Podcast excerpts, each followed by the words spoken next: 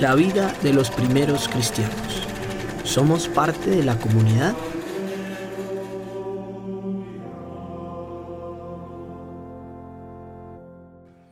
En este capítulo hablamos sobre la fe en lo cotidiano, la familia cristiana y muchas cosas más.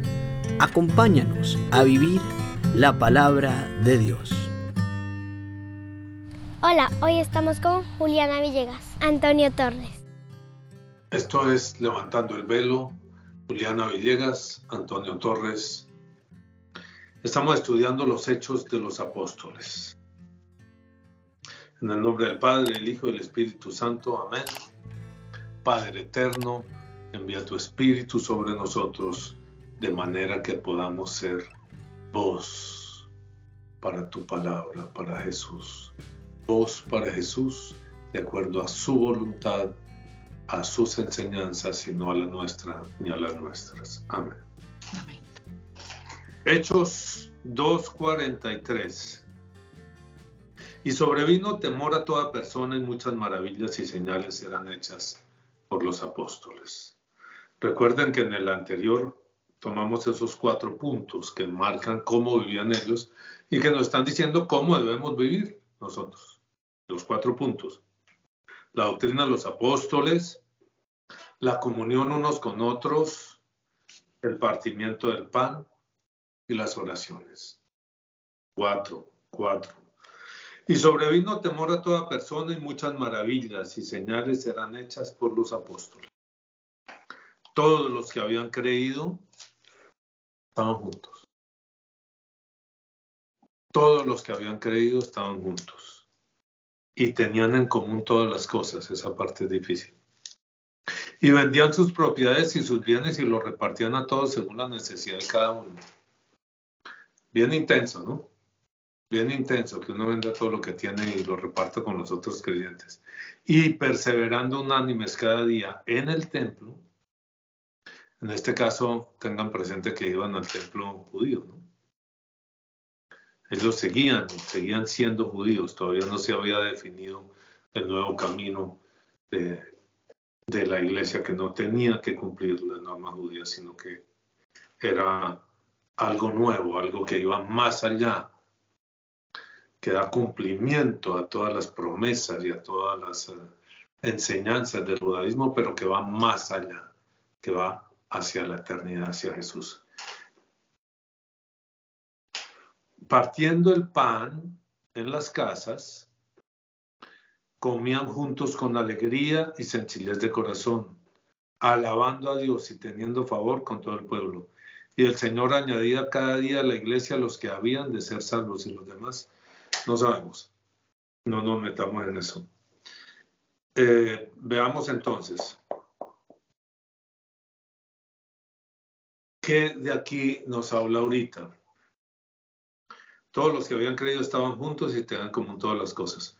Cuando yo tenía 23, 24 años, empezamos este camino con el entusiasmo de la juventud. Lo que hicimos fue poner en práctica esto. Ahí dice que haga eso, pues hagámoslo y nos fuimos a vivir juntos los que estábamos en ese camino. Al minuto de Dios, el padre Diego Jaramillo muy amablemente, él fue el que lo propuso, nos dio una casa inicialmente y luego otra, no sé si llegaban tres, tal vez cuatro, no recuerdo, de las que eran propiedad de la Corporación Minuto de Dios, casas pequeñitas, casas de dos alcobas. Entonces e, era siempre un esfuerzo. Nos fuimos a vivir juntos y teníamos todo en común. Al principio era tan en común con las, las cosas que veía uno a uno de los compañeros salir con los zapatos de uno, tan en común como... Luego poco a poco se va estructurando, no, no, mis zapatos no, sí, ni las medias, ni, la ropa interior, ni la camisa, hombre. Pero todo era común. Nos vestíamos de la ropa que mandaban usada para el minuto de Dios. Todo era común los ingresos, el que trabajaba traía su plata y la ponía en común. El que estudiaba comía de la mesa común. Cuando, cuando se nos iba la mano en, la comida, en los gastos, nos quedábamos sin comida, todos, todos nos quedábamos sin comida. Sí, a veces llegábamos el domingo a la casa de los papás y se desquitaba un poquito, no digo que no. Y vivíamos así, vivíamos como esto, la doctrina de los apóstoles, estudiando, estudiando la doctrina de la iglesia. Ese amor, esa, esa lucha, ese esfuerzo de, vivir en común. La misa, en el minuto pues era fácil ir a misa todos los días o era, era más fácil y las oraciones permanentes. Ahí aprendí yo a levantarme a las 4 de la mañana a hacer oración. Desde esa época. Hace 47 años ya. Tiempo pasa y pasa y pasa y ya pronto se acerca el momento en que lleguemos a la presencia del Señor, al juicio final, nuestra muerte, el juicio final. Y aspiramos a entrar aspiramos a entrar en primera vuelta, como dirían los políticos de Colombia ahorita. Yo aspiraría a entrar en primera vuelta. Espero que me alcance. Pero esa es mi aspiración, esa es mi lucha, ese es mi esfuerzo. Claro, uno no aspira a pasar por el purgatorio, uno aspira a llegar en primera vuelta. Sí, Pero bueno, el Señor sabrá eso, eso sí no lo sabe nadie y, y, no vale la pena desgastarse en eso porque termina uno es pretendiendo una santidad que no tiene porque por otra parte pues tengo la conciencia profunda de mis defectos, muchos, muchos, no poquitos, muchos. Y quienes me conocen saben que sí, soy persona de defectos, es decir, soy pecador más o menos público, más o menos público, la gente que me conoce, todo el mundo sabe por dónde es que me llegan a mí las tentaciones. Juliana, ¿qué opinas? Bueno, opino que todo este, este texto habla de, cómo esto, todos esos cambios tienen que llegar a, digamos, a tocar la vida cotidiana de las personas. No solamente ir al, templo o el domingo a misa y de resto, pues, decir yo creo, sino que es lo que, lo que vivían los primeros cristianos y a lo que estamos llamados todos los que creamos en Jesucristo es a que eso se nos note en la vida, no sé, la vida esté impregnada de, por eso digamos que esos cuatro elementos que veíamos la vez pasada van como a permear todo, la vida nuestra. Eso veo. Sí, eh, ok. Es difícil hoy en día repartir la, vender los bienes y, la iglesia ha definido eso. La iglesia ha definido hasta qué punto eso es obligación o no, eh, o eso es fundamental o no. ¿Es fundamental la oración? Sí. ¿Es fundamental la liturgia? Sí. ¿Es fundamental el, amor entre los hermanos? Sí.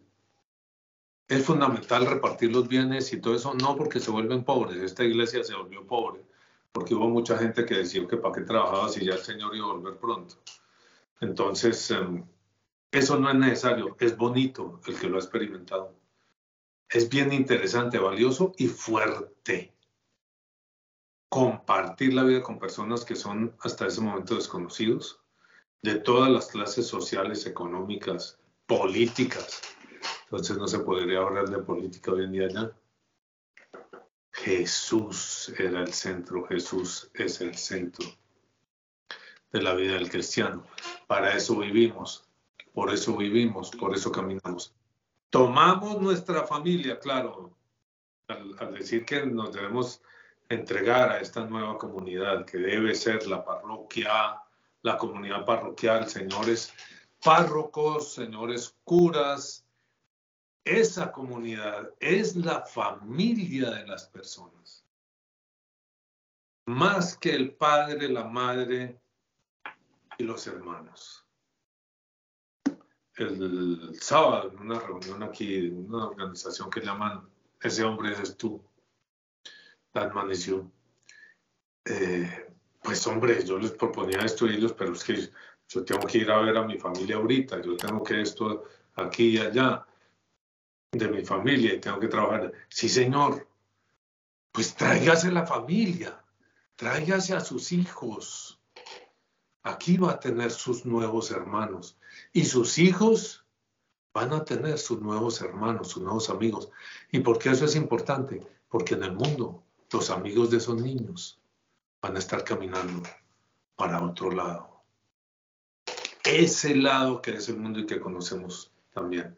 la rumba, la pornografía, la promiscuidad, la identidad de género y todas esas locuras, el homosexualismo. Para allá van a estar caminando los hijos de unos si se dejan llevar por los amigos del mundo. Nosotros cuidamos mucho a nuestros hijos, mucho, mucho. Prácticamente el contacto que tienen hacia afuera, mientras son niños, es a través de los deportes. Cuando llegan a la universidad, claro, salen al mundo. Y viene el embate del mundo. Créanme, es duro, sobre todo cuando ven muchachos que se han mantenido como firmes. El embate del mundo. En este momento los que están saliendo son muchachos hombres las niñas vienen a por ellos, dirían los españoles, a por ellos. ¿Y a por ellos con qué? Hagamos de todo. Venga, usted está muy bonito. Dijo Isil, venga, hagamos de todo. A una fiesta y después y antes hagamos de todo. Y lo hemos visto en concreto. No estamos hablando en teoría. Sí, en concreto. El mundo les propone eso. Entonces, entonces necesitamos construir esa comunidad de iglesia. Comunidad de iglesia no, y esto puede contradecir algo que he dicho, no de rezanderos, no de hipócritas que fingen ser buenos, de personas que siguen a Jesús, que están en el combate espiritual y que se ayudan y se apoyan unos a otros en ese combate espiritual. No es ir a fingir allá una bondad en la iglesia como no veo no tanto y a la salida nada. Decía Juliana, una amiga de ella en la, en la iglesia, en la parroquia nuestra, y, y, en la iglesia, entonces la paz para todo el mundo y todo, antes de la pandemia, y todo eso. Y luego salimos y tal vez al día siguiente, el domingo, fui a comprar unas hamburguesas a, no voy a hacerle publicidad a las, y, y me la encontré. Me miró y me volteó la cara. ¡Hey! ¿Qué le pasa, señora? Hay una puerta por la cual tenemos que entrar. Es una puerta angosta y bajita. ¿Por qué es angosta y bajita? Porque nos toca bajar nuestros prejuicios. Porque nos toca bajarnos de nuestras sobradeces y nos toca bajarnos, pónganle cuidado a esto porque es importante.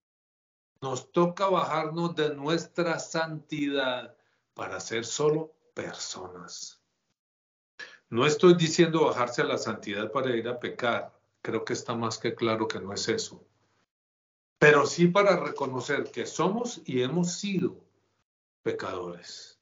Y seguramente lo seremos.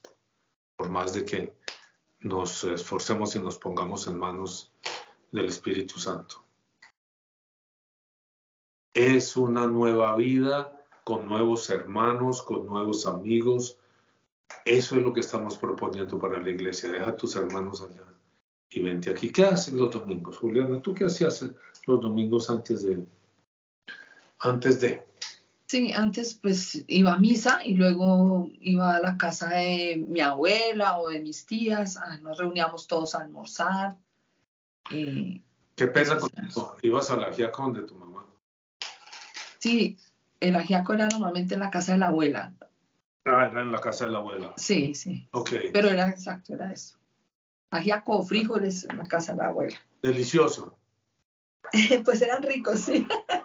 pero, la, conversación me parece que... Mira que, que, a esta hora no me hables de eso porque me está ya haciendo hambre. Delicioso. Y luego lo cambiaste al ajiaco, los frijoles o el asado con la comunidad parroquial. Sí la comunidad parroquial, con los hermanos en Cristo.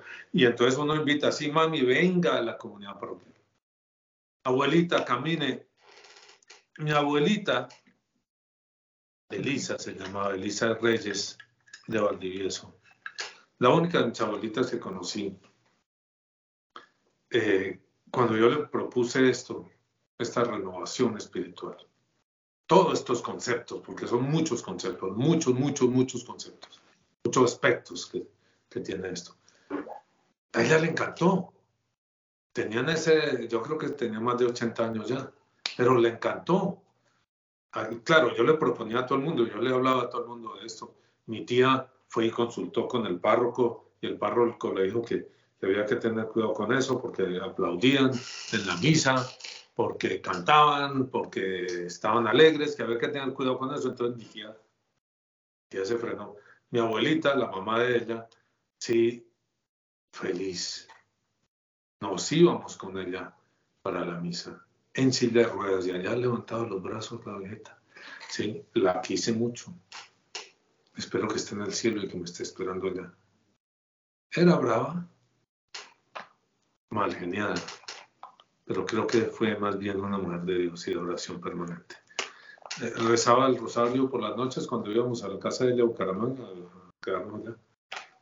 Y era duro, yo me quedaba dormido, a mí no me gustaba. Rosario duro. A veces como que encaja uno y, vuela, en es duro. Es la nueva familia lo que estamos proponiendo. Sí, dejemos nuestra familia que no es en Cristo especialmente. Especialmente si no son creyentes, Juliana. Dejemos atrás esa familia, esa es la propuesta, uno de los aspectos de la propuesta para el sínodo, y que sean los creyentes, como en este caso, nuestra nueva familia. Los creyentes de verdad. Entonces hay que construir una comunidad de creyentes de verdad, en espíritu y en verdad. Eso se presta también para decir, ah, yo soy creyente y usted no. No, hay que tener cuidado con eso. Los que confiesen a Jesús, los que quieran seguir a Jesús, los que quieran vivir como dice Jesús, como nos enseña Jesús aquí en la palabra, como nos enseña Jesús a través de la iglesia, como nos enseña Jesús en su magisterio, como nos enseña Jesús a través de los, de los eh, padres de la iglesia y de los teólogos y y todo esto. Quiero ver a Dios. Así empieza su camino Santa Teresa de Jesús. Quiero ver a Dios.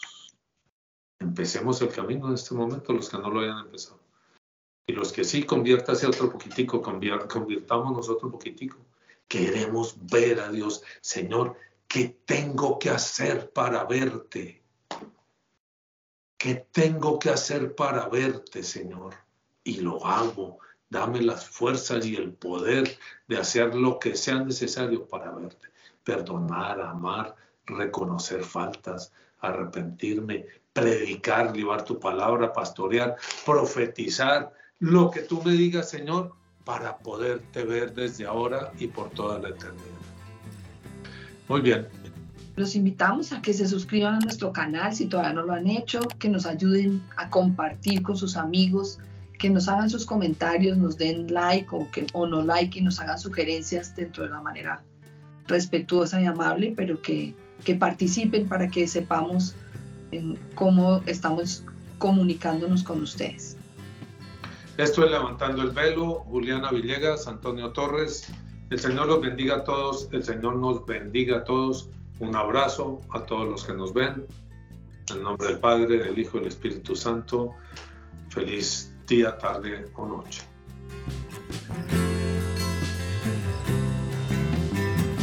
Hola, si te gusta el video no te olvides de suscribirte, toca la campanita, compártelo con tus amigos.